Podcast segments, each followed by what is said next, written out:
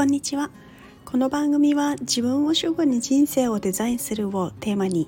ライフキャリアデザイナーのひろこが日常の中で思ったこと感じたこと自分らしく前に進むためのあれこれをお話しする番組です。今日も耳を傾けてくださってありがとうございます。いや昨日は寒かったですね。雪も降ってましたし皆さん風邪などはひいてないですがただ今日は一変してもうめちゃめちゃいい天気なので気分もすごいなんかスカッとしてるなっていう感じです。で今回、えーと、スタンド FM2 回目っていうところで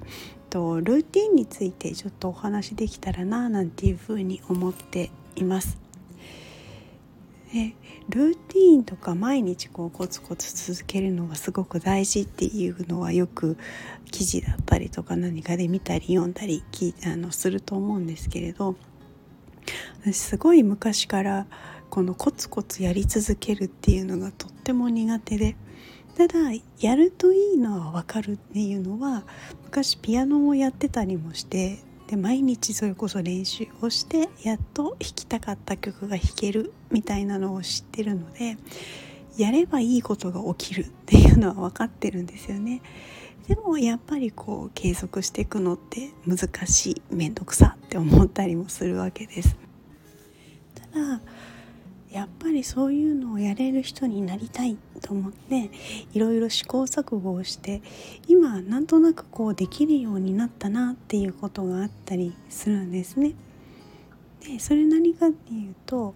朝のラジオ体操から始まり朝の自分の手帳時間、ま、スケジューリングだったりみたいなのがこう一連の流れとしてこうできるようになったなっていうふうに実感しています。で実際こうコツコツルーティンやれるようになってこう何が良かったかなと思うとやっぱり自分のコンディションコンディショニングの仕方整え方みたいなのが分かったなっていう感じと逆にやらないとなんか調子が悪かったりとかしてっていうのはあるなと感じています。でそのすごい苦手な私がどうしたらできるようになったのかっていうのがが一つ思ったのはスイッチだなと思いました。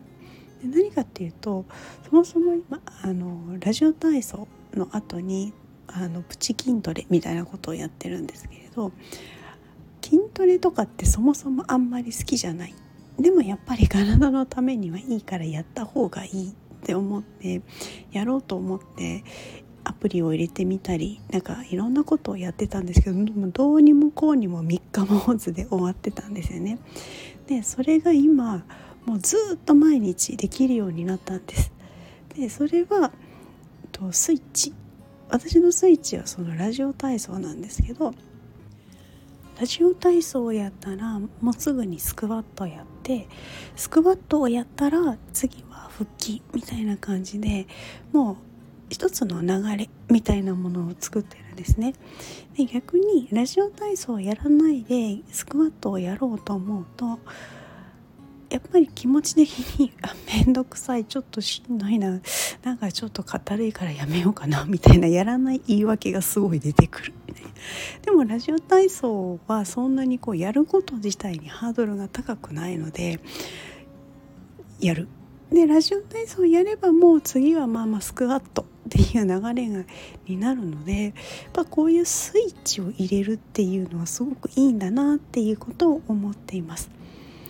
でただ最初慣れてないうちっていうのはやっぱりそのスイッチだったりとかも分かんないしこう忘れちゃったりその流れとしても次なんだっけ？みたいなこともあったりするんですよね。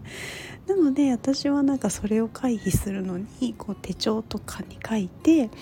でなんだっけ？って思ったらまあそれを見て次のをやるようにしたりしてました。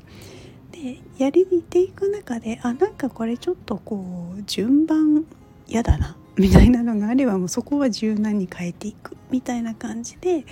今のなんかルーティンができて続けられているなっていう感じもしています。なのでこのスタンド FM の番組もこう継続的にやっていくっていうのを考えているのでそのやっていく上でのあのスイッチって何だろうなと思いながらこうあれこれ試行錯誤しながら見つかるといいななんていうのもちょっと楽しみにしたりして皆さんはなんかどんな継続のスイッチがあったりしますか？もしこんなの私やってるよとかっていうのがあればぜひぜひコメントをいただけると嬉しいです。それでは今日はここまでにしたいと思います。また次回お会いできることを楽しみにしています。それでは